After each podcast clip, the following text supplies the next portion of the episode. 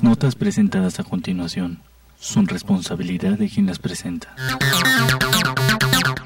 Hey, hola, ¿qué tal? Bienvenidos. Qué bueno que nos acompañas en una emisión más de Territorio Comanche, el mejor programa de análisis político de México y el mundo mundial. Mi nombre es Otto René Cáceres, soy el hermano malvado del Mick Jagger de la ciencia política y me da mucho gusto recibir en esta mesa, como todos los lunes, miércoles y viernes, a través de la frecuencia de acústica radio, al único e inolvidable soldado de la democracia, Rod Pichardo. Mi queridísimo Rod, ¿cómo estás? Bienvenido. Mi queridísimo gemelo malvado, ¿cómo estás? Pues yo muy bien, sufriendo de calor como todos los comanches seguramente y sufriendo como ya las calles poco a poco comienzan a inundarse de gente. Pero aquí estamos una vez más con todo el gusto, como siempre, eh, plagados de información. Ya ves que la polaca siempre nos da de qué hablar. Así que pues, tele de dónde cortar, tenemos muchísima. Bienvenidos todos ustedes, mis queridísimos comanches, a Territorio Comanche. Es correcto. Hoy también nos va a acompañar nuestra queridísima. No crea usted que se va a quedar fuera de la mesa con Vanessa, pero este, está experimentando un, un par de problemillas técnicos, pero en, en, ya en, En un ratito más. se va a incorporar este, a la mesa. Y este, porque pues ella nos trae los datos así más, este, los datos precisos acerca del COVID, como todos los, los programas, ¿no, mi queridísimo Rod? Es correcto, como dice mi estimadísimo, ya se me pegó eso de es correcto. En un, en un momento más, mi queridísima reina de la democracia, trae Claro. la, porque ya se, ya, ya, ya ese es su nuevo, su nuevo alias, Eso es. ¿no? Entonces en un momentito más nos trae los, los, los- las cifras, pero hasta donde tengo yo entendido, ya vamos por los 17 mil, ¿no? Por ahí, por, por ahí, por ahí, pero ahorita que llegue la reinita nos va a decir cómo, este, cómo está esto. Pero fíjate, vamos a empezar con una noticia buena, ¿no? Dentro de todo lo malo este, que tiene el COVID.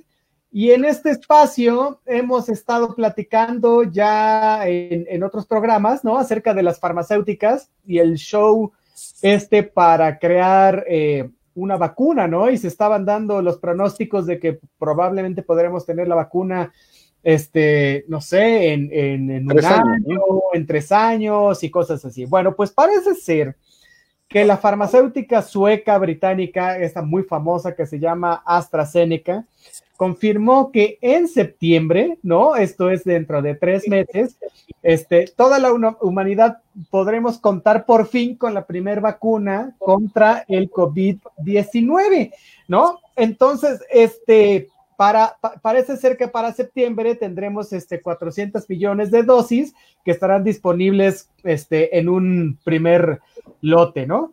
Entonces, este, hay, hay que decir que AstraZeneca es la quinta eh, farmacéutica a nivel mundial, ¿no? Y además de tener este primer lote para septiembre, estará en, en condiciones de fabricar mil millones de inoculaciones este, más, ¿no? Y a mí me parece que dentro de todo lo malo que podía pasar en este universo, esta es una este, Buena noticia. ba- bastante buena, ¿no? Ahora, ¿cómo es que se da el, el- el desarrollo de, de esta vacuna? Porque pues se está dando en tiempo récord. No, La verdad es que no lo podríamos creer, ¿no? Pues, porque el, el panorama era bastante desastroso, ¿no? Bueno, pues resulta que fue gracias a, a- a una cooperación entre la Universidad de Oxford, ¿no? Que le dio, que, que invirtió más de mil billones de dólares para el desarrollo de esto, ¿no? Yo creo que tuvo ahí a los laboratoristas trabajando día este, sin parar, ¿no? Y también este, eh, el BARDA, BARDA eh, que es la Autoridad de Investigación y Desarrollo Avanzado Biomédico en los Estados Unidos, ¿no? Eh, también aportó una lana, ¿no? Entonces, digamos que entre las dos, uno puso a los investigadores, otro puso el dinero, ¿no? Y este, y entre ellos, bueno, pues, pues fue esto, ¿no? Ahora, habrá que ver, ¿no? Este, la capacidad financiera de cada país, ¿no? Para, para adquirir eh, estos lotes, ¿no? O sea, porque pues aquí estamos hablando de que los países más pobres y entre ellos este, podemos este, poner prácticamente a toda Latinoamérica y entre ellos nosotros, ¿no? Pues va a estar más difícil. ¿Por qué lo digo? ¿No? Porque ya este fin de semana, Alemania, Italia, Francia y Holanda, ¿no? Anunciaron pedidos, o sea, ya, ya se adelantaron y dijeron, oye, Astra, ¿sabes qué onda?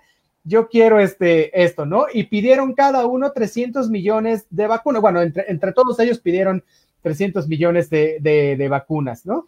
Y este, Estados Unidos hizo también este, lo propio, ¿no? Entonces, este, somos, digo, en el mundo somos 7.700 millones de seres humanos, ¿no? O sea, somos un hormiguero, ¿no? Pero me parece que este es un, un buen este canal, o sea, es, es, un poco de la luz al final del túnel, dirían por ahí, ¿no? Que puede ayudar mucho, ¿no? En, en tiempos en que tendremos una debacle económica bastante fuerte y que se dará eh, por regiones de manera más o menos este, intensa, ¿no? Entonces, este, esperemos que el gobierno mexicano eh, se apunte en este esfuerzo y diga, bueno, pues aquí está el dinero, lo cual estamos viendo difícil. A ver si con el préstamo que pedimos al, al Fondo Banco, Mundial, Banco Mundial, al Banco Mundial, ¿no? Este, que, que, no era para el COVID, sino que era para otras cosas como los proyectos sociales, uh -huh. ¿no? este, se nos prenda la, la hostia y digamos, ¿sabes qué? Eh, aquí está mi lana para pedir este, pues unos cuantas, unas cuantas vacunas, ¿no? Al menos en un primer lote. Y esto implica, ¿no? Como en las películas, mano, ¿cómo la, cómo la vas a distribuir? Porque, bueno, uno, una cosa es que la tengas y otra cosa es que todo el mundo va a querer una, ¿estás de acuerdo, no? O sea, no solo los más vulnerables, sino también los, los menos vulnerables, porque para todos es el mismo derecho. Entonces, este, esta es otra, otra dinámica, ¿no? Que los gobiernos tendrán que, checar.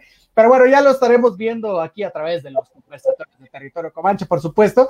Pero, este, pues me parece una buena noticia, ¿no les parece?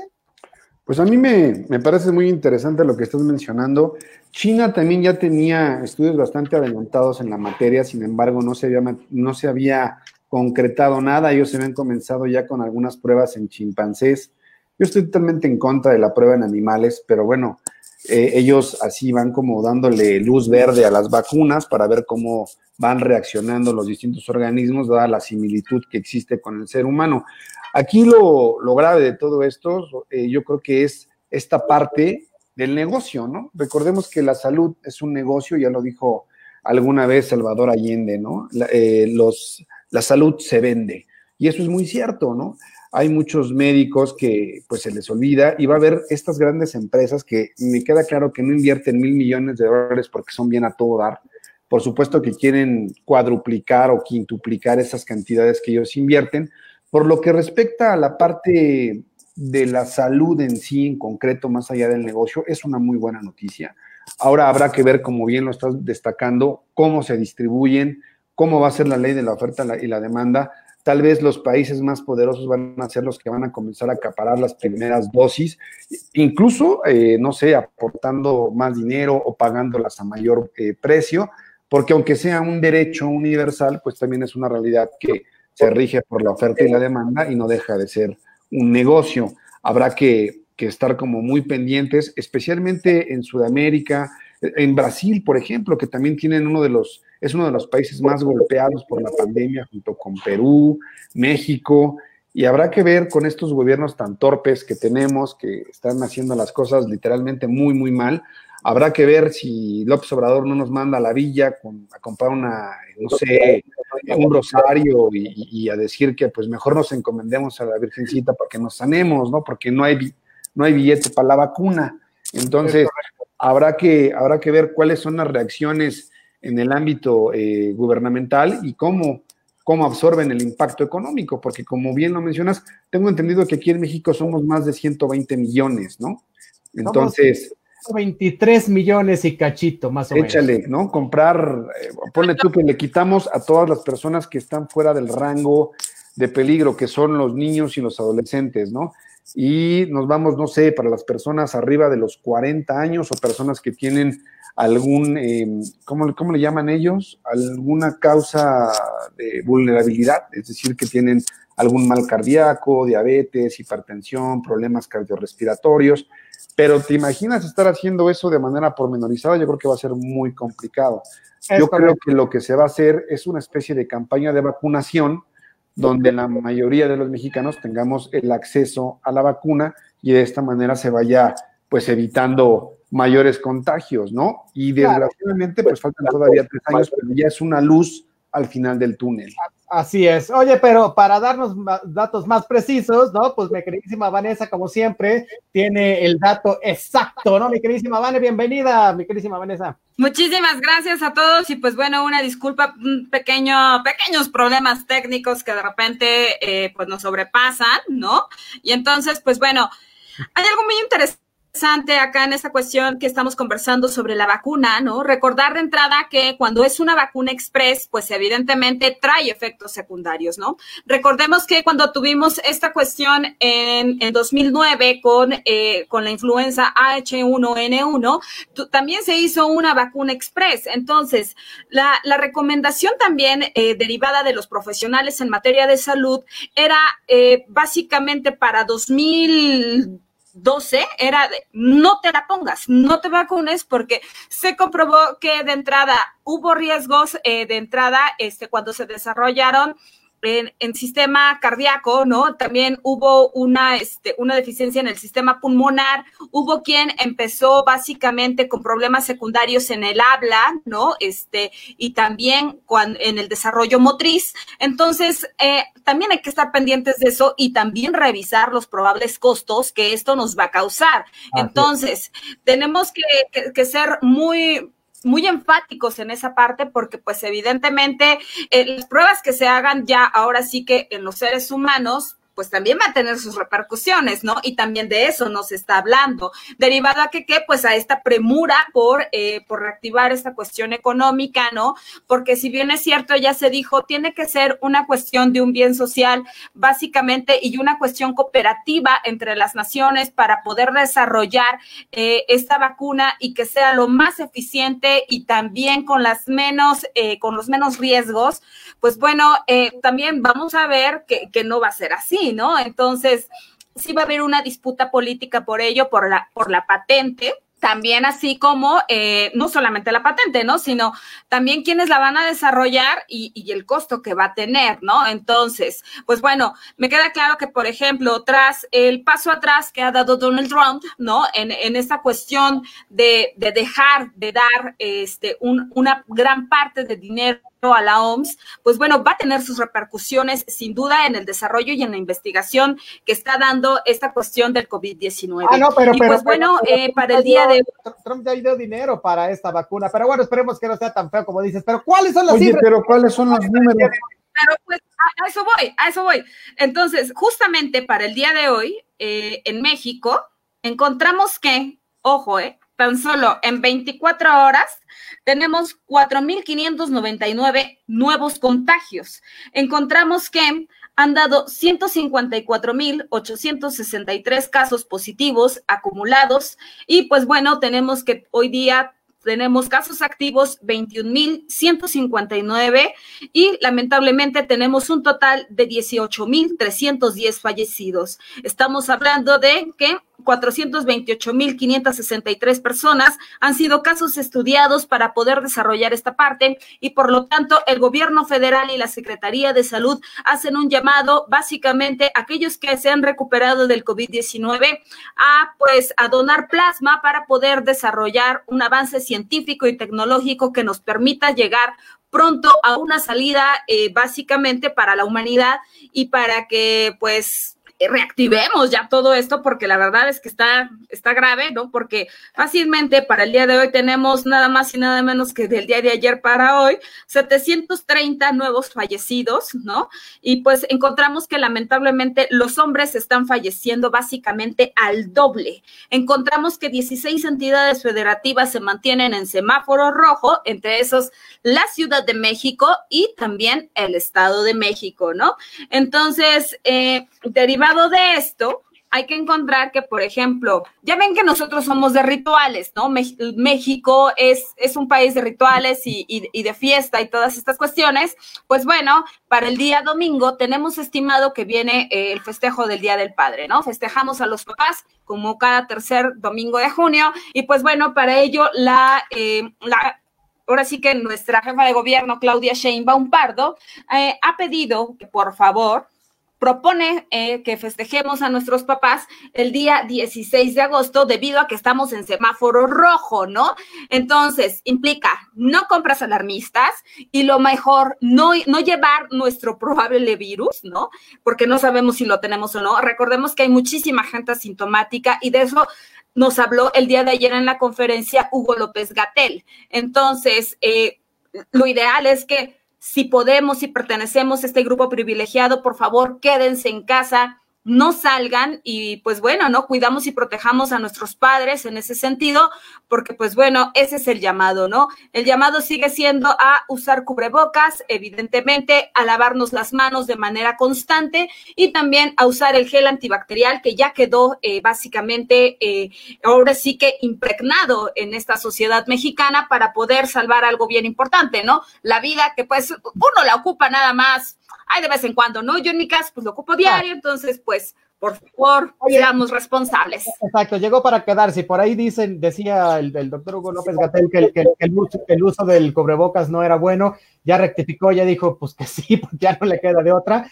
Y entonces es, otra cosa que llegó junto con el gel y junto con el desinfectante para los pies, en fin, ¿no? que, habrá que poner en las casas, ¿no? Y, bueno, pues ya será parte de la cultura mundial. De hecho, a mí me...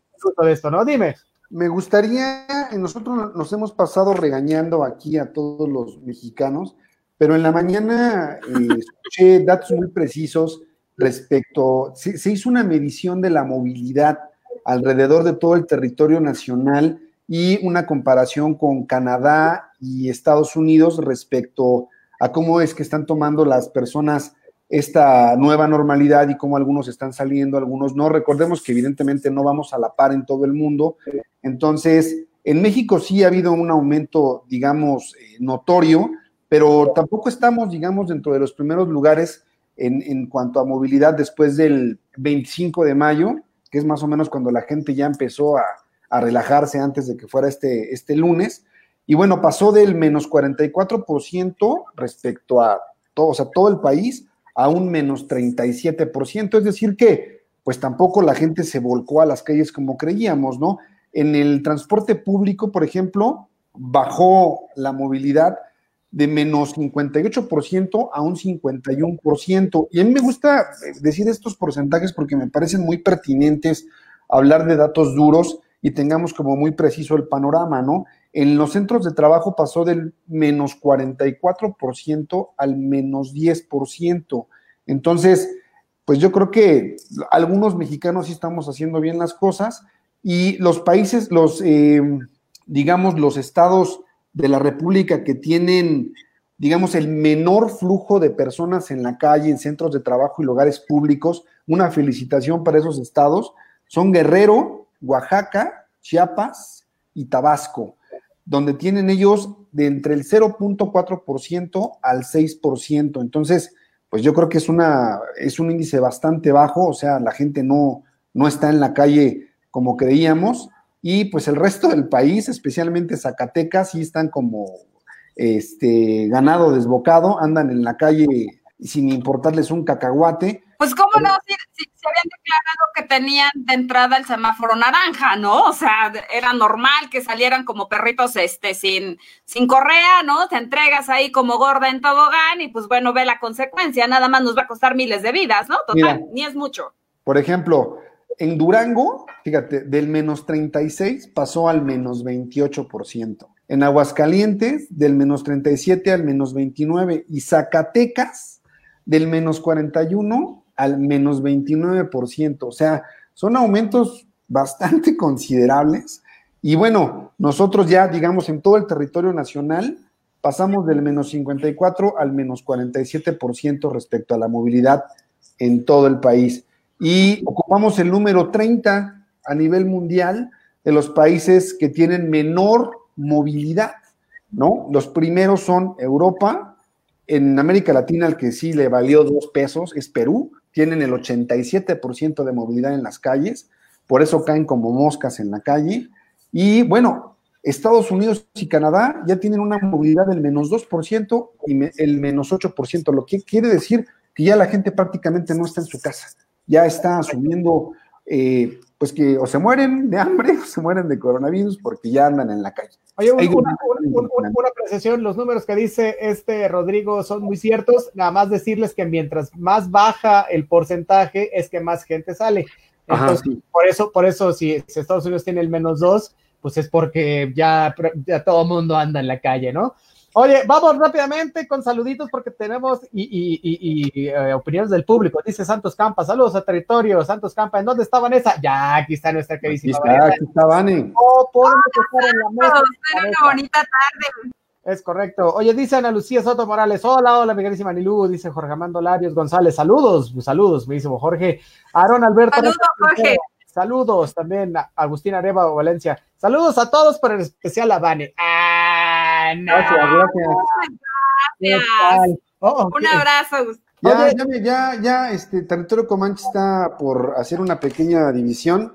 Ya va a ser en la mesa con Vanessa va a ser en otro horario y luego nosotros vamos a continuar por nuestro lado. Correcto. Oye, dice, Agustín Arevalo Valencia, saludos, ah, no, ya dijo, saludos a todos, especial a Vane. Dice Ana Lucía Soto Morales, obvio, vamos a tener dinero, no pensando en lo de la vacuna. Este, Entiendo el comentario sarcástico, sí, la verdad, sí, sí, seguro tendremos. Oye, dice Daniel Girón, saludos a mi novia Vanessa, yo creo que AMLO es el peor presidente de los últimos tiempos. México debería más en ciencia y tecnología para ser referentes en salud a nivel mundial. Existen excelentes médicos científicos, pero el apoyo es poco. Bueno, el, Politécnico ha hecho una muy buena este, labor ahorita en, en la cuestión de buscar este eh, paliativos para esto del, del COVID-19. Sí tenemos este, bastante infraestructura. Lo que no tenemos es el, apoyo que, que, se requiere, ¿no? Y en cuanto a Dice, saludos a mi novia Vanessa. Pues ayer subió Vanessa en el Facebook un comunicado en que este año le tocaba tener novio, entonces seguramente, seguramente te toca. Vamos a rifarla, vamos a rifarla en territorio Comanche. es correcto. Pues, pues, saludos porque no, sabía yo que tenía novio, pero está, pero está increíble. Muchas gracias por, porque es como de esas cosas, ¿no? Que te dicen, ahí va mi novio, pero no le digas porque no sabe. Es totalmente casual, no te apures. Oye, dice Juan Manuel Cifuentes Sandoval desde North Carolina. Saludos, Master Comanche Saludos, mi queridísimo Juan. Dice Mariana Gómez. Saludos a todos, saludos Mariana, Lolis Rojas, tantos contagios, ay Dios, sí, ay, y, la verdad es que se estima que haya más. Ayer estaba yo viendo unas, este, estadísticas y curiosamente para estas fechas la, la curva baja. Pero curiosamente, en, otras este, estadísticas más serias de todo el mundo, la curva sube, ¿no? Entonces, bueno, ¿quién es el, quién miente y quién engaña y quién dice la verdad? Pues, pues lo estamos viendo, ¿no? Solo es cuestión de revisar los números y al parecer son más de los que están ahí contabilizados. Bueno, oye, dice Sandy González, saludos. Chris, saludos, me dice Sandy, dice Chris, dice Jam Jumper. Hola, muy buenas tardes, saludos, nombre, buenas tardes a todos ustedes, muchas gracias por estar con nosotros. Dice Mariana Rivera, saludos a todos, saludos, Mariana. Saludote para Mariana. Arturo Carrasco, saludos. Mariana. Saludos, para Arturo. Dice, Carrasco, un abrazo. Fiorella Linares dice saludos y felicitaciones. Oye, pues muchas gracias, mi queridísima Fiorella, saludos. Este, qué bueno que te integras. Dice Pablo Bautista, este es mi consejo. El coronavirus puede prevenirse si te lavas las manos, usas gel antibacterial y evitas el contacto con personas con síntomas. La mejor forma de prevenir es informándonos con los especialistas y evita caer en pánico y hablar con fundamento técnico. Saludos, Vanessa Rojas. Pues sí, es correcto. O sea, pero, así es, totalmente. El asunto con los especialistas es que, por ejemplo, del lado del gobierno, pues no nos terminan de decir las cosas, ¿no? Y como tienen una cuestión política, pues siempre se van moviendo también las cosas en función, ¿no? También de las necesidades este, eh, operativas que el gobierno ocupa, ¿no? Entonces, por eso digo que tenemos que recurrir a varias fuentes de información, ser muy selectivos y muy objetivos, ¿no? Para poder tomar una decisión. Y para eso están los tres especialistas de conversatorios de territorio Comanche. Así que no te apures, aquí te enteras y aquí lo sabes de primera mano, ¿no? Oye, dice Fernando Campos. nada más, un rapidito. Dale, dale. ¿Un rapidito? Ah, ah es que por ahí, este, perdón. un saludo rapidito, perdón. Ah, aguas con el novio, aguas con el novio y los rapiditos. ¿Qué pasó, Perdóname, mi amor. Bueno, no, el punto es que por ahí saludó mi mamá, entonces mami te mando un beso, mil gracias por, eh, pues por vernos, ¿no? Ahora sí que un besito un a mi mamá. a la mamá de Vanessa. Saludos a la mamá de Vanessa, claro que sí. Oye, dice Fernando Campos, saludos, ahora sí los escucho. Qué bueno, qué bueno, hizo caso a la recomendación de no ir hoy a la escuela y mejor informarse de cualquier otra cosa. Territorio Comanche, por supuesto. Muy bien. Juan Manuel Cifuentes Sandoval, acá tenemos una segunda vuelta de foco rojo de COVID-19, gracias Trump. Pues sí, gracias al buen Trump que, que, como Bolsonaro pues les ha valido dos cacahuates, ¿no? Igual que como Ben tú decías un poco también en Perú, ¿no? Y entonces pues está dando otra vez la vuelta de la infección y van a tener que pero Bolsonaro las pertinentes. Pero Bolsonaro sí se sacó de veras la estrella de lo más estúpido, no anduvo en una manifestación.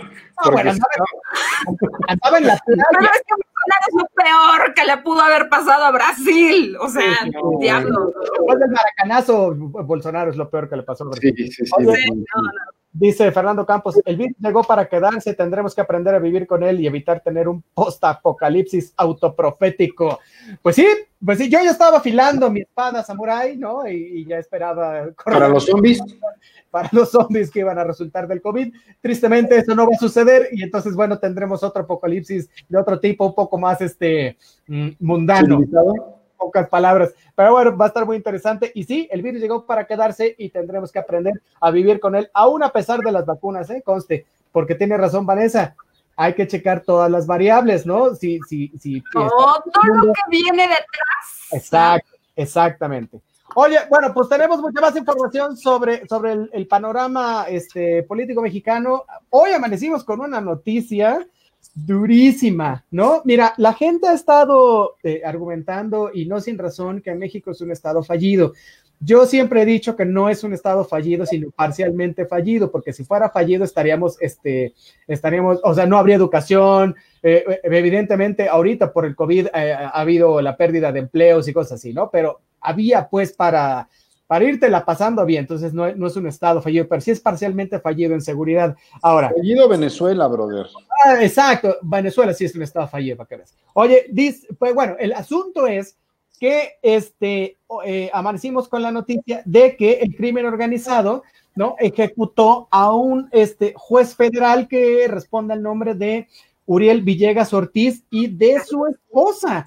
¿No? O sea, y, y, y, tú podrías decir, bueno, es uno más de los que pasa. No, no, no, no, no, no, no, no es un, no es un homicidio más, ¿no? Se trata, y, me parece, de un desafío abierto este, al Estado, ¿no? Y, antes de entrar en las particularidades del caso, ya los, ya Andrés Manuel López Obrador y la secretaria de Gobernación, pues subieron unos tweets y habían dicho, oye, pues lamentamos mucho esto, también el secretario Durazo y ya sabes, ya puso a toda la policía a trabajar.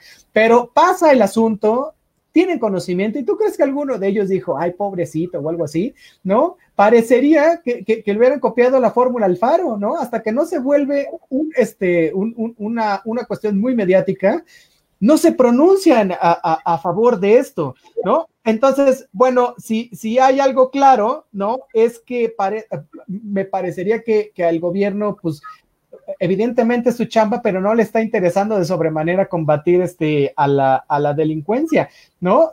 Porque, pues mira estos sicarios, ¿no? Este, no digo que vamos a entrar en una colombianización, ¿no? Pero se están dando este, asesinatos de muy alto rango, ¿no? Lo cual es este, bastante preocupante. Bueno, quiero comentarles rápidamente el, que el juez federal Uriel Villegas, ¿no? Este, eh, había sido trasladado de la ciudad de Oaxaca, este, y, era, era, llevaba casos pues de, narcotráfico, ¿no? O sea, llevó el caso de, de Rubén Oseguera González, que es el hijo del Mencho, o sea, le decían el Menchito, ¿no?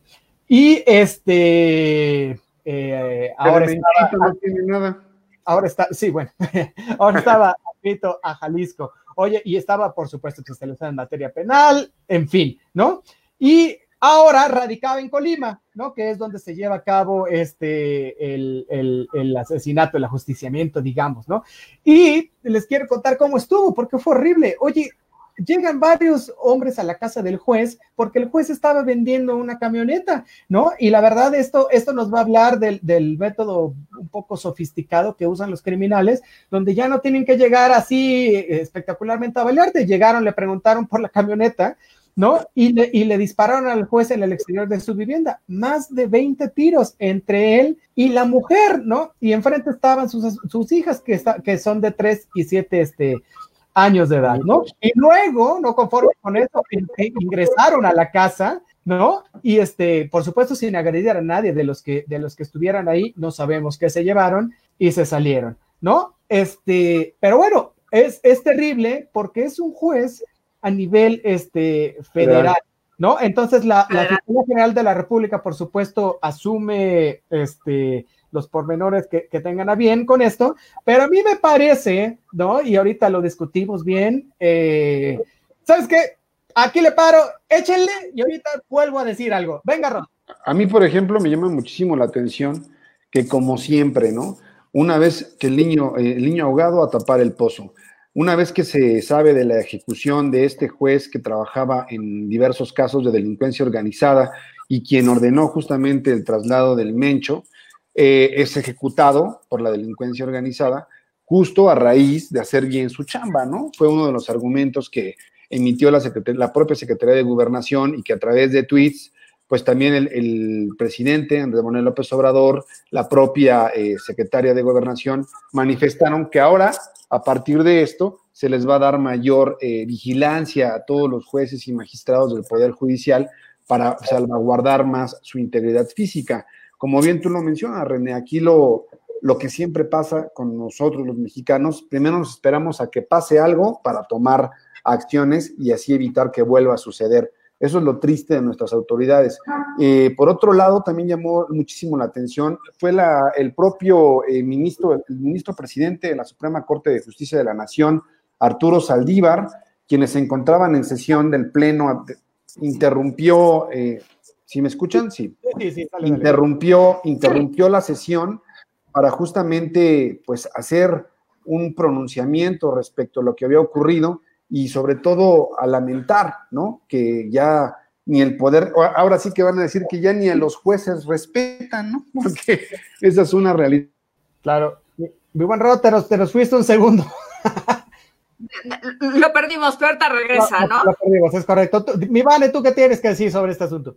Pues vaya, ¿no? Eh, siguiendo un poco con el comentario eh, inicial de mi queridísimo Mick Jagger de la ciencia política, pues eh, aquí sí hay un caso contrario.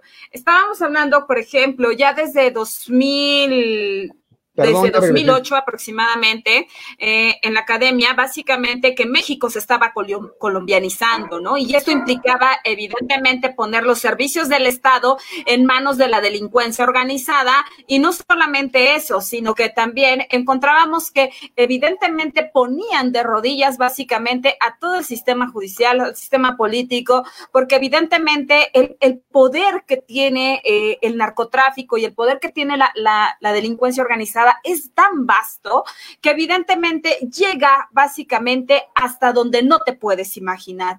Entonces, eh, Básicamente sí, eh, yo considero que, contrario a lo que usted señalaba, mi queridísimo doctor, yo sí creo que México se está colombianizando y esto es una prueba de ello, ¿no? Fue un claro reto y una y un claro señalamiento para decir aguas y no se metan con nosotros, ¿no? Aguas y siguen eh, y siguen, por ejemplo, con esta cuestión de esta persecución y todo esto y, por ejemplo, ¿no? Eh, también fue un golpe muy claro, ¿no? Porque los mensajes así se dan, ¿no?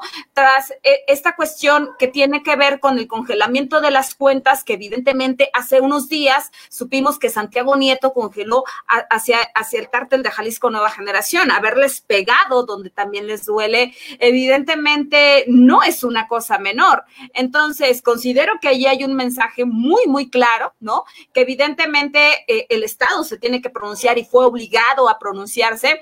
Y pues bueno, ¿no? Eh, pues ahora sí que el, este, estos, estos crímenes evidentemente de, de, estas organizaciones delictivas, no son nada más porque sí, ¿no? Tienen ahí evidentemente un mensaje político, eh, pues de un poder fáctico que difícilmente se puede reconocer porque, pues bueno, carecen de, de una cuestión legal, ¿no? En ese sentido, mi queridísimo doctor. Oye, fíjate que algo súper interesante, ¿no? Se, se, está diciendo en, en, los pasillos ahí de, de la seguridad y es que el, el, Centro Nacional de Inteligencia habría este, interceptado una comunicación entre, entre varios de, los integrantes de este cártel, ¿no? Y, y este, donde se habría confirmado, ¿no? Que, estaban platicando acerca de dar un golpe bastante importante ¿no? Este, al, al gobierno, ¿no? O sea, estaban creando un atentado de, de alto nivel.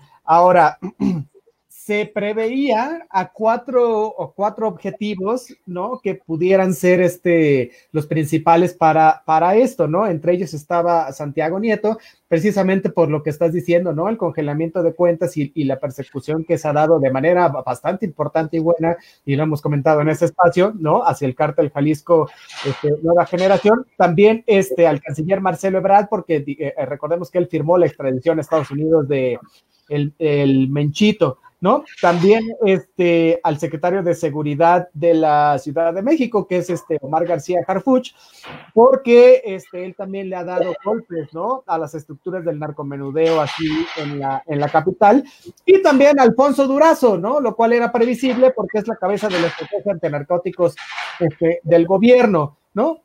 Ahora, como resultado de este análisis, se, se, cuidó al presidente, ¿no? O sea, que la, que la gira que, que, el presidente Andrés Manuel López Obrador realiza por Veracruz, La Cala, Puebla, Hidalgo y, y Morelos, ¿no? Este, esté cuidado estrictamente por supervisión militar, ¿no? Y que durmiera este, en los cuarteles del ejército, lo cual no sabemos si ha sucedido. Aquí también quiero decir que, bueno, no, no, debió, haber, no debió haber quitado el, miedo no ante el burro. Yo sé, pero no debió haber quitado el Estado Mayor Presidencial, porque, bueno, pues esa era la chamba, ¿no? Oye, pero, este, más allá de esto, ¿no? Lo que pasa con esta información, que, de por sí es importante y parece de película, ¿no? Es que esta información no fue compartida con otros poderes de la Unión, ¿no? Se quedó este, a nivel de, de gabinete, digamos, ¿no? Y entonces, este, al no compartirse, pues ningún estado tomó las previsiones necesarias, ¿no? Entiéndase Colima, Guanajuato, ¿no? Jalisco, y esto le sirvió a los, este, a los sicarios para llevar a cabo este tan terrible acto. ¿No? Entonces, hay que checar no solo esto, sino el nivel de sofisticación que tienen también los sicarios, porque bueno, si yo sé que me están escuchando y entonces puedo distraer la atención para hacer otras cosas, ¿no? Esto es preocupante, ¿no? Entonces, bueno, eh, mi carísimo Rod, después de, esto, tú nos estabas diciendo algo muy interesante. No, pues justamente era lo que yo, este, perdón, antes que cualquier cosa por los problemas técnicos, pues es esta, esta parte, ¿no? Donde el gobierno federal no hace caso, justamente, como ya lo mencionas de manera más precisa, a estos, eh, estas cuestiones de inteligencia que arrojaban ya resultados de atentados a altos mandos ya de gobierno, lo cual ya de alguna u otra eh, manera también nos está hablando de esta profesionalización del crimen organizado, que ahora sí está más organizado que nunca y que evidentemente acepta golpes ya no se va, al, antes eran los, los tomandantes o comandantes, ¿no? O, estos grupos, digamos, de mando medio. Ahora ya se están yendo a la cabeza precisamente para dar un mensaje que pues con ellos no se meten y que con ellos no pueden. Están ya en la mira, exactamente, Harfush, está Durazo, está diversos, digamos, personajes, bueno, no personajes, diversos funcionarios públicos de alto rango y que bueno, el juez desgraciadamente lo pagó con su propia vida, el juez Uriel Villegas Ortiz, y hasta ahora es cuando la Secretaría de Gobernación y el propio presidente, a través de tweets y a través de diversos comunicados, eh, digamos, notifican a la ciudadanía que se van a tomar estrategias de seguridad para proteger y salvaguardar la vida y la integridad de los funcionarios eh, del Poder Judicial. Esto es siempre triste porque, como se los había estado diciendo, siempre actuamos a priori, o sea, siempre actuamos después de, no actuamos para prevenir, sino siempre actuamos ya una vez que se presentó el problema, entonces, ah, sabes que sí es cierto, mejor mándales una escolta, o mejor entonces sí, ahora sí ponles una patrulla fuera de su casa, y ahora sí tenemos que cuidarnos. A mí lo que me preocupa es que, por ejemplo, el presidente, muy bien lo dices también, aparecido presidencial, rectó esta parte de inteligencia eh, debe ejercer por parte del Estado a los que son, pues estos, digamos, enemigos públicos, dentro de los cuales se encuentra el narcotráfico y la delincuencia organizada, y que el señor se le antoja siempre andar de gira en un avión comercial, por ejemplo, lo cual el señor no termina de entender que su seguridad es una cuestión de seguridad nacional. Entonces, el propio mandatario, el primer mandatario de nuestro país se encuentra en un alto riesgo. ¿Por qué? Porque pues está como cualquier ciudadano formado en una fila, se le aplaude la austeridad republicana de la que hace gala, pero al mismo tiempo también me parece una irresponsabilidad enorme al no tener contemplado que él, si algo le ocurre, nos ocurre a todos como país, si de por sí el país está hecho pomada, ahora sin la falta de, eh, ahora sin el presidente, pues quiero ver todo este arreglo constitucional que se tiene que dar para que pueda ser sustituido, ¿no? En caso de que muera. Oye, fíjate, fíjate que, parecería que el, que el, presidente también se encuentra a veces un poco desconectado de la realidad, porque no, este, no, a veces no, siempre. precisamente en Jalapa, no, ahí en Veracruz, dijo, dijo que poco a poco se está logrando la paz y la tranquilidad en el país. Y la verdad es que ni paz ni tranquilidad, porque solo en los, en los cuatro, en los cuatro meses, meses del año, se registraron 11.535 homicidios. Y estos son datos del secretario ejecutivo del Sistema Nacional de Seguridad Pública, ¿no? Y es un alza del 2.26%. Entonces, este, el 7 de junio, ya lo, ya lo habíamos dicho en este espacio, ¿no? Había sido el día más violento en lo que va del 2020, que había habido 117 este, asesinatos, ¿no? Y lo dijo, eh, todo esto, lo dijo en Veracruz, que es, es el estado top 10, ¿no? De los estados con más violencia. Entonces, este, bueno, mira, lo que dice el, lo que dijo el presidente ese día, porque le preguntaron acerca de la detención del Mencho, la cual no fue cierta, pero también manda señales que pueden ser, este, eh, catapultadas de varias formas, ¿no? Entre ellas para, para distraer este, al, gobierno federal de sus funciones, ¿no? O para crear este, un cisma dentro de la misma organización. No sabemos porque al final hay otro que se llama el jardinero, ¿no? Que podría ser el que está tomando ahorita el control del cártel Jalisco Nueva Generación porque el Mencho tiene problemas renales, en fin. Bueno, parece otra historia, luego se les cuento. Oye, pero dijo, dijo el presidente, lo que queremos es que haya paz y que haya tranquilidad, como lo estamos logrando poco a poco, y para lograr la paz y la tranquilidad, repito, no es suficiente, no es suficiente o no basta con estar deteniendo a estos personajes, lo cual, pues ni una ni la otra. Me quise, Vanessa, tú que, que te, tenías, te morías por decirnos algo, échale. Pues vaya, ¿no? Siguiendo e, con, este nivel de comentarios en donde bien señalas, ¿no? Eh, parece que se contrapone contra la realidad, ¿no? Derivado de que, por ejemplo, en Veracruz, un, un infernal número de muertos, ¿no? Donde, donde repuntan los feminicidios. Por otro lado, por ejemplo, ¿no? el hecho de haber estado en Tlaxcala, ¿no? El día 15, hace unos días, hace dos días, evidentemente te señala que, que, que, que que allá todo está en orden, ¿no? Que todo está tranquilo, que no pasa nada.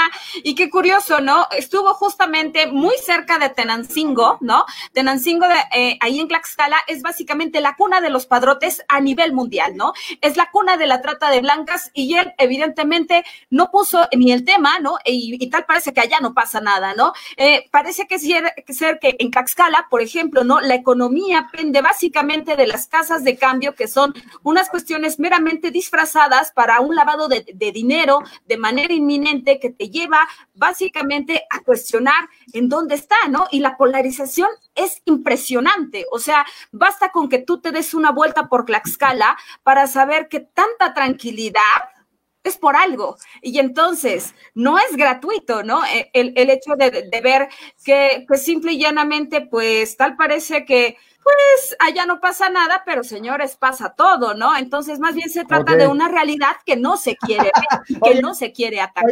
fíjate, mi querida madre, que me llama mucho la atención lo de Tlaxcala, porque he ido a, un par de eventos allá y ni perros callejeros hay, me cae, fíjate. Déjame decirte que, te lo digo, si yo lo señalo, es por algo, porque yo soy de allá. Bueno, la gran parte de la familia es, es tlaxcalteca. Eres y, traidora de allá no pasa nada, nada Sí, de hecho sí, ¿no? Entonces está cañón porque te ven y es así de, mira esta niña, ¿no? Tan, tan bonita, tan no sé qué, y, evidentemente luego, luego se te acercan con esta estrategia evidente de, enamoramiento y todo este rollo, ¿no? Y ya cuando tú le sabes a la onda, evidentemente, ¿no? Cada casa que encuentras construida en picos, mm, no, no, no, bien sabes que depende de una, de, está cañón, está cañón. Le, tendremos que decir a la secretaria de Gobernación que por favor este, contrate inmediatamente a, a, Vanessa porque parece ser que, que, que, no lo supiera ninguna otra dependencia. Me cae, me cae. Es que está bien chistoso. Bueno, pero, pero sí, pero yo tengo una pregunta, tengo una pregunta y con esto pasamos a otra cosa, los saluditos, pero de verdad, de verdad, tú dime, de verdad, tú que eres de allá de Tlaxcala, ¿de verdad es un estado? ¿Neta? ¿Existe? Mira, tanto tú como el maestro se me Reyes García siempre andan así, ¿no? y eso existe, güey, ¿de dónde sale? Sí, sí, sí, yo, yo sé, yo sé, yo, yo sé. Yo pensé que era un centro vacacional nada más. como, como, como un gran... La Trinidad, así es. No, puedes pensar en un estado que no tenga perros callejeros, en fin. Oye, bueno, dice Ana Lucía Soto Morales, qué terrible, el juez no se vale que abogados en el tema penal sean atacados, se están chambeando y le quitaron a sus escoltas el pejestorio por austeridad, el luto del Poder Judicial de la Federación.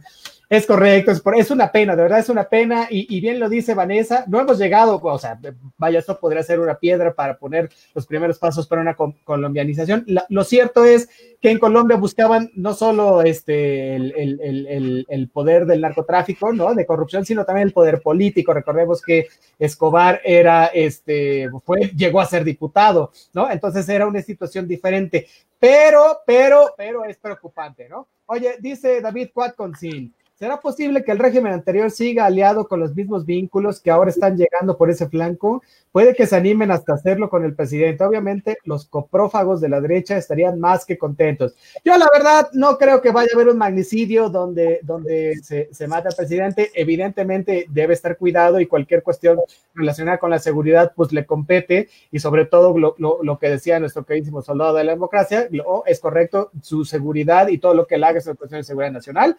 Así Así que pues debe estar cuidado todo el tiempo, pero no creo que vaya a suceder y no sé si, si los antiguos, este, más bien deben estar temblando porque la unidad de inteligencia financiera sí está muy sobres, ¿no? Y entonces mejor les conviene quedarse tranquilos. Santiago Nieto. Es correcto. Oye, Oye dile, échale, échale. No, no, no. Eh, pues a mí me gustaría que tenemos ya el tiempo encima, nos queda muy ah, poco tiempo. Vamos, ahí vamos, espera. Espera, es que dice Vicky Morales, para mí el riesgo de que viaje el presidente en vuelos comerciales es para todos los que van en el avión con él, simples ciudadanos que no la deben ni la temen en caso de un atentado, es una irresponsabilidad. Debería viajar en aviones de la Guardia Nacional o la Defensa, ya que despreció el avión presidencial. Saludos. Bueno, en, relación a esto, a nosotros nos Ella es un miembro activo del Frena, un saludo.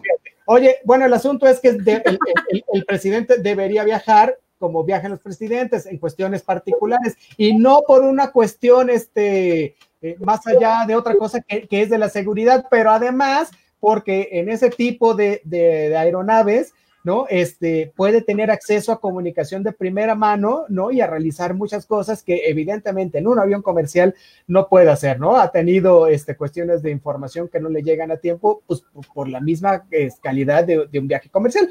Entonces, bueno, eh, tiene razón. tiene que conectar al Wi-Fi gratuito, güey y eso sí te llega. Oye, dice. Y eso sí te llega, que a mí nunca me llegó, cabrón.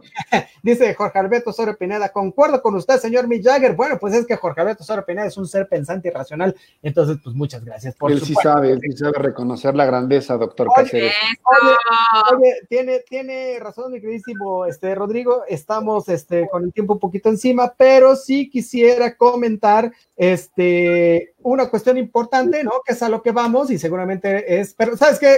Yo no la digo, échatela tú, mi queridísimo Rod. Eh, bueno, lo que yo tenía, digamos, ya cambiando un poquito de tema, pero también en el mismo sentido del ámbito, eh, digamos, hacia dónde vamos y en dónde nos encontramos como economía, justamente después de esta pandemia, digamos, una economía post-COVID, que nunca vamos a llegar a la normalidad como la conocíamos antes, pues nada menos y nada más que el periódico The Wall Street Journal ya saca del top, de, del top 25 o del top de los 25 países en el mundo para eh, invertir de manera directa o lo que se le conoce como inversión extranjera directa.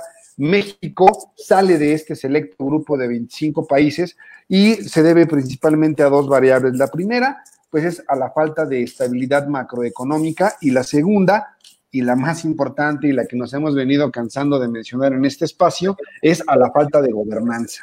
Es decir, ante tanta incertidumbre, prefieren ya no invertir en México, producto de que las políticas económicas que se están llevando a cabo en nuestro país, al no haber subsidio, al no haber una inyección de capital por parte del gobierno, al no haber, digamos, eh, una, una, manera de apoyar a pequeños y medianos empresarios y también a las grandes empresas para que de alguna manera no se vean tan golpeadas en esta pandemia, pues simplemente los, inversionistas han decidido que México ya no es una opción para invertir aquí en nuestro país.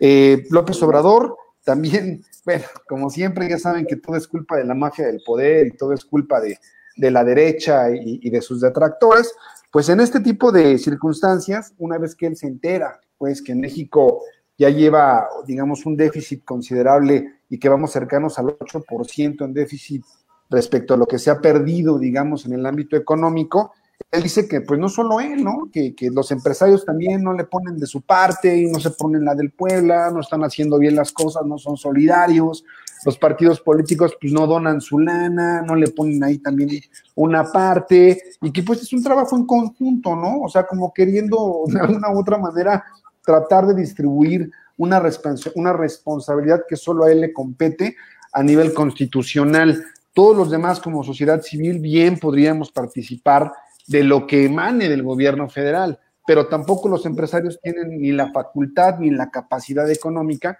para levantar al país, ¿no? Entonces, eso es lo, verdaderamente complicado. Y bueno, según una encuesta de Consulta Mitowski, que digamos es de las medianamente decentes, eh, nos, nos, afirma que ya eh, López Obrador lleva ocho, semanas, ocho, semanas a la baja en su índice de popularidad y que 44% de los ciudadanos aquí en México ya no creen en lo que está diciendo y sobre todo en las cifras que se están manejando en el gobierno federal y también debido a esta contradicción entre lo que hace el presidente y los comunicados que emite López Gatel o la Secretaría de Salud.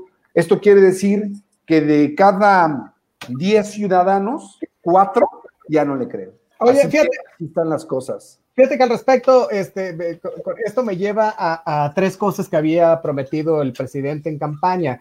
¿no? Que era acabar con la corrupción, acabar con la inseguridad y mejorar este, la economía, ¿no? Y a un año y medio de que ha tomado, este, bueno, de, de, que ha tomado rumbo el, el, gobierno, ¿no? No está ni cerca de cumplir con ninguno de estos compromisos. Pero parece que al presidente no le importa porque él dice que ya lo logró y esto explica un poco también este, que baje las encuestas, ¿no? Porque este, él dice que ya se acabó este, la corrupción y, esto a pesar de que el INEGI ha registrado más actos de corrupción en su primer año de gobierno, ¿no? Que en el último de, de, de Peña Nieto, o sea, ahí está el caso de Bartlett, de Zoé Robledo, de Napito, en fin, ¿no? También, de Zoé Robledo cuando era gobernador, no ahorita, ¿eh? Bueno, pero también junto con Bartlett, por supuesto. Entonces, bueno, pues ahí, ahí te la de dónde cortar. Oye, también dice que ya va bajando la inseguridad y lo acabamos de ver en el comentario anterior que esto no es cierto. ¿No? Y, y, bueno, este, se, han récord, los, se, han roto los récords de asesinatos y, y mira, ya de, de, Ovidio otro día platicamos porque es, es lo peor que, le ha pasado, ¿no? Oye, y, como bien dices tú, en economía, pues el fracaso ha sido tal que, que, que básicamente se, ya, ya dijo que se va a dejar de prestar atención a las mediciones del Producto Interno Bruto, ¿no? El PIB, y se va a empezar a medir este, la felicidad y el bienestar, ¿no? Entonces, este, pues entre eso, que, ya domó la pandemia, entre que le salen enemigos como los del BOA, ¿no? Y, y, y, este decálogo de buenas intenciones, pues... Es lo que te digo, por eso, ¿qué nos espera con la vacuna? Exacto, ¿cómo puedes esperar que la popular presidente no baje, ¿no? Si, si, si hay buenas intenciones por todos lados, pero en la realidad, pues no está sucediendo nada. Mi querida Vanessa, ¿tú qué tienes que decir sobre el asunto? Pues vaya, ¿no? Eh, muy lamentable, ¿no? Eh, perdón, muy lamentable que nos hayan sacado de esta lista, ¿no? Mientras tanto, pues permanecen Estados Unidos, Canadá, Alemania, Japón, Francia, Reino Unido, Australia, China, eh, Suiza, España, eh, Singapur, Nueva Zelanda, Holanda, Suecia, Bélgica, Corea del Sur, Irlanda, los Emiratos Árabes Unidos, Dinamarca, Portugal, Brasil y Finlandia. Entonces, eh, nos, nos dejaba evidentemente un, pues vaya, esta, esta cuenta es un índice de, cobranza de inversión extranjera eh, de manera directa del Kearney en, pues bueno, ¿no? En, en, materia de 2020. Y lamentablemente, pues esto implicaría que para poder garantizar que la gente pudiese invertir en México, encontramos que es una cuestión de una tríada perfecta, ¿no? ¿A qué nos referimos? A que esté bien amarrada en una cuestión que garantice de manera jurídica que también eh, van a estar cuidados y protegidos también sus intereses, así como en una cuestión meramente contable y en una cuestión de crecimiento financiero. ¿Esto qué implicaría? Una acción entre los trabajadores, que evidentemente van a ser mano de obra eh, en estos países, entre quien está invirtiendo el dinero y también entre el Estado. Entonces, encontramos que este conjunto perfecto bien pudiera eh, dar buenos resultados. Sin embargo, las condiciones políticas en México, evidentemente, son menores, ¿no? Entonces, derivado de que, pues a que tenemos una recesión en México desde muchísimo antes de la pandemia, ¿no? Y y, un colapso tremendo en la economía. Evidentemente, se tuvieron que rechazar algunos otros proyectos, como por ejemplo, ¿no? Ya no dar mayores concesiones a, este, a grupos mineros para, para que explotaran nuestras minas, así como también, eh, evidentemente, cancelar eh, estos grupos cerveceros, por ejemplo, en Baja California Sur, para poder garantizar el derecho al agua de la ciudadanía, ¿no? Entonces, también hay que ver esa parte. Es correcto, mi querísima Vane. Oye, tenemos más saludos, dice, miren, Cornejo Mazón, saludos, excelente programa, muchas gracias. Doctor Ivo, el TV mejor sin barba. Pues es que el, gobierno de la Ciudad de México dijo ayer que este, era mejor usar el tapabocas y no usar barba ni bigote, y entonces yo soy muy responsable y bueno, me lo quité previniendo, ¿eh? Este, desde antes. Pero bueno, oye, este, saludos también a Elizabeth López, que eh, nos escucha por allá por los rumbos de Escaposalco, dice eh, Josefina Cepeda, Cayetano Lego, también, este, Bebis Morris nos dice, saludos cordiales, un muy fuerte abrazo, cada uno de sus programas cultivan mi cerebro y alegran mi día, mil gracias, Comanches, no, pues, oye, qué bueno que, se cultive poco a poco, pues nos da mucho, mucho, mucha alegría, ser los responsables de, exacto, de estar, este, eh, sembrando conocimiento en, en, las cabecitas de todos ustedes. Oye, este, bueno, además de esto, tenemos. Un saludo por acá también. Échale, échale. Ah, pues nos dice Francisco Cervantes Fuerte. Eh, hola, Mane, los estoy escuchando. Saludos a todo el equipo. Excelente programa. Pues muchas gracias, Panchito. Un abrazo. Muchas gracias, muchísimo, Panchito. Oye, bueno, y, como gruesa está la, situación este, ahí, eh, bueno, lo, que acabamos de, de, comentar, también hay, hay unas cuestiones que le atañen, por supuesto, este, al presidente y que tienen que ver con su partido. Bueno, no, eh, eh, hemos dicho mil veces que su partido es su movimiento, ¿no? Entonces, este, traen una rebatinga los de Morena al interior y al exterior, este, durísima, ¿no? O sea, ahí están las facciones que ahora en el escenario electoral para el siguiente año se andan disputando este, un montón de cosas, ¿no? Este, mira, no les pinta nada bien, ¿no? En este momento, este, nada, pero sobre todo la imposibilidad de, pues de elegir una nueva dirigencia nacional, ¿no? ¿Por qué lo digo? Porque ya se armó un escandalazo, ¿no? Porque la que era secretaria general del partido, este, Jacob Polensky, luego se, se quedó como la, dirigente del mismo cuando AMLO se fue de, de candidato presidencial, ¿no? Y entonces hasta hace poco era el dirigente, la dirigente, y luego pues ahí hubo como rispideces, y luego entró Alfonso Ramírez Cuellar como dirigente, dirigente transitorio, ¿no? Y entonces, bueno, pues estos dos están peleados y se están dando hasta con la cubeta. Ahora, ¿cómo se están dando hasta con la cubeta? Bueno, pues resulta que dicen que J. Cole se guardó una lana, ¿no? Entonces, este Alfonso Ramírez Cuellar acaba de denunciar, ¿no? que este, Jason pagó por anticipado 395 millones de pesos a dos empresas del grupo Ebor, ¿no? Sin que los servicios hayan ejecutado. ¿Esto qué quiere decir? Palabras llanas, es lavado de dinero y me quedé con la lana, ¿no? Pero además que se pagaron y se comprometieron este, varios inmuebles, ¿no? Por 830 millones de pesos, ¿no? Y la dirigencia actual no ha recibido la documentación completa de todas este, estas transacciones. Entonces, bueno, ¿qué se le está reclamando? Uno de los tantos problemas de Morena es este, ¿no? Y se le reclama la devolución a Jacob de 400 millones de pesos, ¿no? Este, entonces, bueno, pues ahí está, ahí está el, el, zafarrancho que se traen. ¿no? Y se va a poner peor en la medida en que se vayan acercando este, las elecciones, ¿no? O sea, hay que recordar que no hay mecanismos institucionales todavía bien establecidos en Morena para la elección de los que participarán este, dentro de estos este, procesos, ¿no? Entonces, este, yo imagino, ¿no? Que ya sea por tómbola o por dedazo, a ver cómo elegirán a los tres mil y cachos este, que, que, tendrán que participar en las elecciones, pero muchos se van a quedar afuera, ¿no? Y entonces esto le va a pasar como al PRI, ¿no? Que muchos que, que, que ya no seguían esta línea y las directrices que mandaba el presidente o, o, el dirigente partidista, entonces van a decidir salirse de ahí, irse con la competencia, ¿no? Con otros partidos y este, ser este, candidatos, ¿no? Y en una de esas, este, hasta ganar, ¿no? ¿Cuál es el, caso más emblemático de esto? Ricardo Monreal, que hoy por hoy es el mejor operador de Morena, ¿no? Y recordemos que, este, que el PRI no lo lanzó como candidata a la gobernatura de Zacatecas, ¿no? Se le acercó, le dijo al oído, López Obrador le dijo al oído, pásate al PRD y con esas ganas, y sí, desde ahí saltó y desde ahí es amiguísimo de Obrador, ¿no?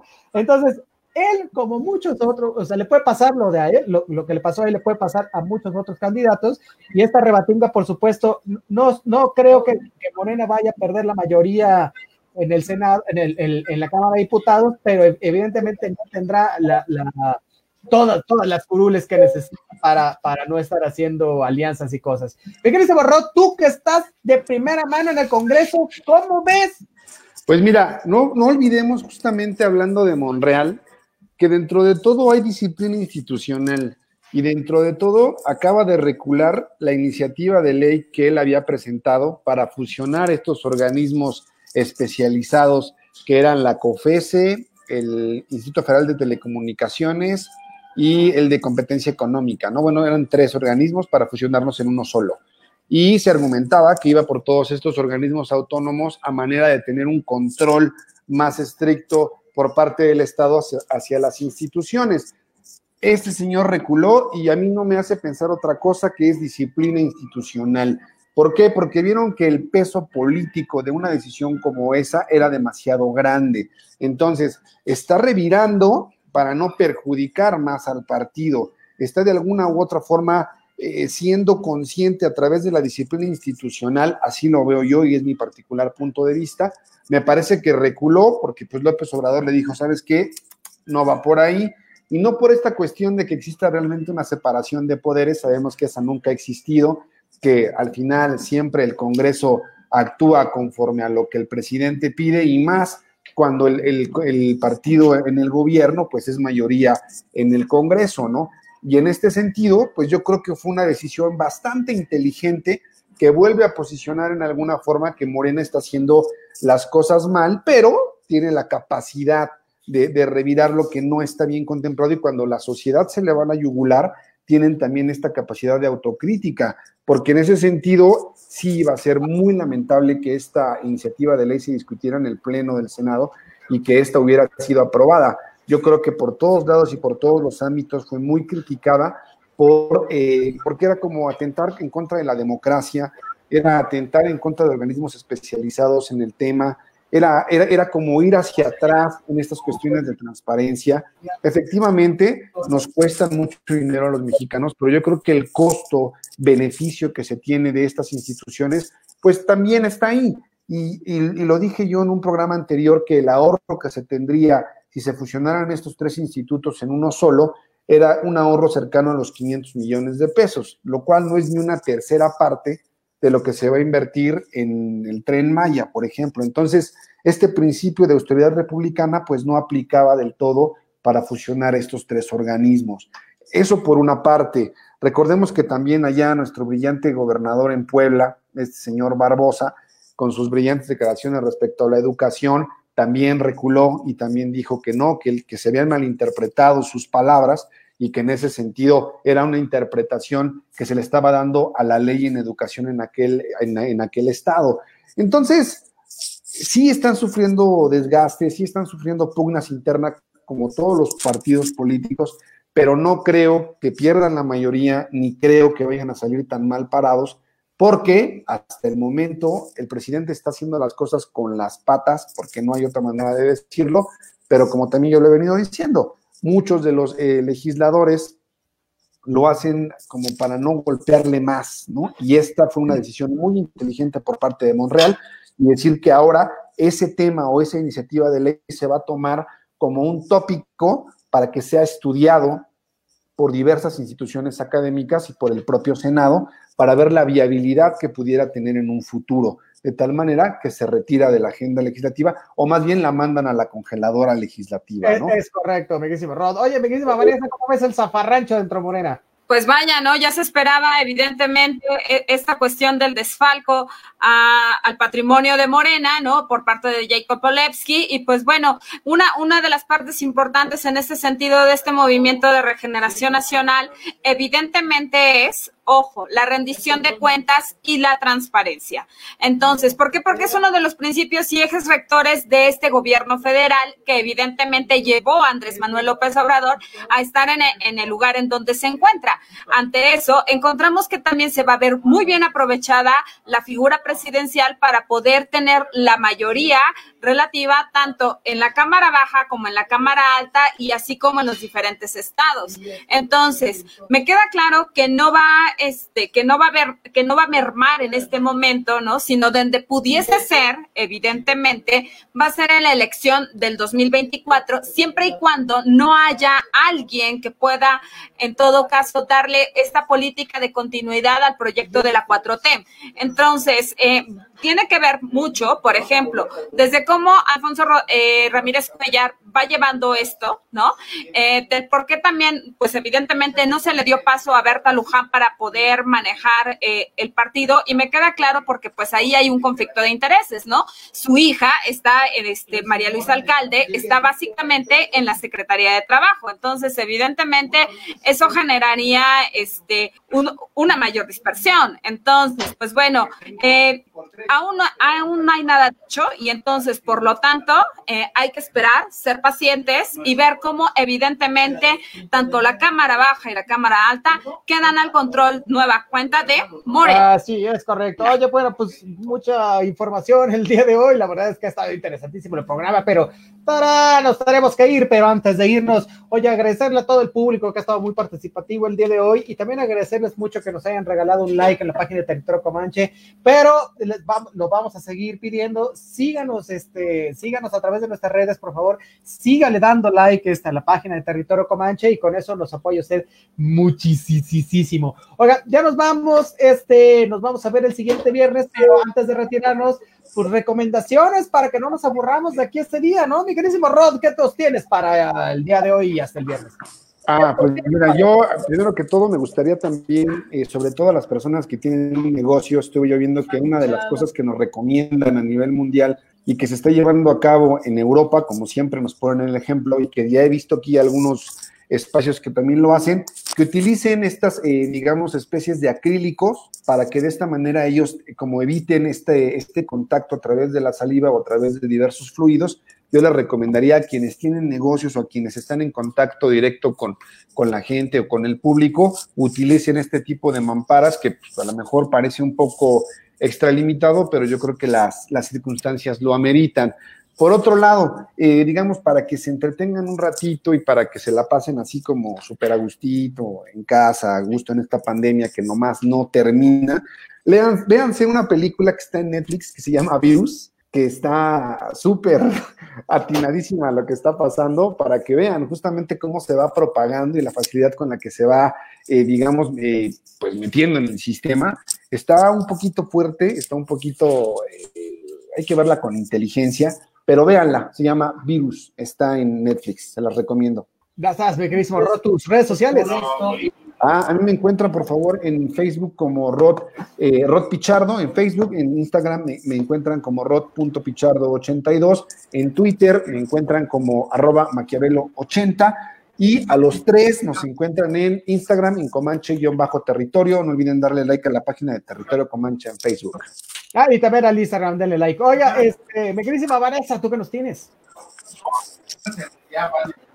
Pues vaya, ¿no? Para, eh, para estos días, entonces, este, estoy leyendo por ahí Tinísima de Elena Poniatowska, entonces muy recomendable, ¿no? De editorial era. Entonces, pues bueno, y también, ¿por qué no? Una peliculita, ¿no? En, también en Netflix, ¿no? Este que se llama Cinco Sangres, eh, que tiene que ver mucho con la guerra de Vietnam. ¿No? Entonces, eh, está bastante recomendable, ¿no? Y, y de, de, toda esta cuestión de cómo queda herida básicamente la sociedad tras una guerra, ¿no? Entonces, eh, pues bueno, mis redes sociales son eh, en Facebook, español, me en encuentran como Vanessa Rojas, en Instagram, Vanessa-Hernández-Rojas, en Twitter me encuentran como Jairo Vance. Y pues bueno, nos vemos y nos escuchamos el próximo viernes. Es correcto. Oigan, este. Mi queridísimo Mick bueno, Jagger, ya, ya- ya sabes Ya que- lo estás ¿qué tiene que hacer cortando, para nosotros? No, no, no, no, ya saben que para, para, para este, checar a, a Rodrigo y para checar a Vanessa es un galimatías porque tienen 40 nombres diferentes en las redes sociales, pero apúntelos para que lo siga. Oiga, yo- a mí me encuentra como Torrené Cáceres, es Y también en el buró de Exacto, y también ahí me encuentra. Oye, y yo les voy a recomendar un, este, un documental que no está en Netflix. O sea, el documental de Vanessa en Netflix es impresionante. A mí me encantó, me, me- fascinó ese de Vietnam. Está muy bien hecho. Pero me acabo de aventar uno que se llama Mexico's Bravest Man y habla acerca del teniente, teniente coronel Julián Leizaola. Es un documental sobre su vida que ahorita él es este, el, el- el- el bueno en Tijuana. ¿No? Es el presidente municipal de Tijuana, pero él logró bajar los índices de inseguridad en Tijuana y en Ciudad Juárez. ¿Cómo lo hizo? Véalo ahí. Es muy interesante, ¿no? Viene también cómo, cómo le hicieron un par de atentados, ¿no? Y la, la relación que tenía con la policía, con los malos. De verdad, un documental chulísimo, no se lo pierda. Bueno, ya nos vamos, muchísimas gracias. Recuerde, este, nos vemos y nos escuchamos aquí el siguiente viernes, ¿no? A través de la frecuencia de acústica radio, en el mejor programa, por supuesto, de análisis político de México y del mundo mundial, que es este, los conversatorios de Territorio Comanche. No se lo olvide, por favor, regálenos un like en Territorio Comanche y pásensela muy bien. Y este, saluditos, nos vemos el siguiente viernes. Bye.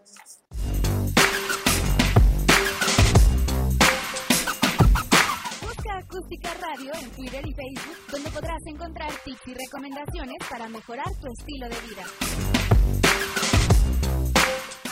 Radio, dale a.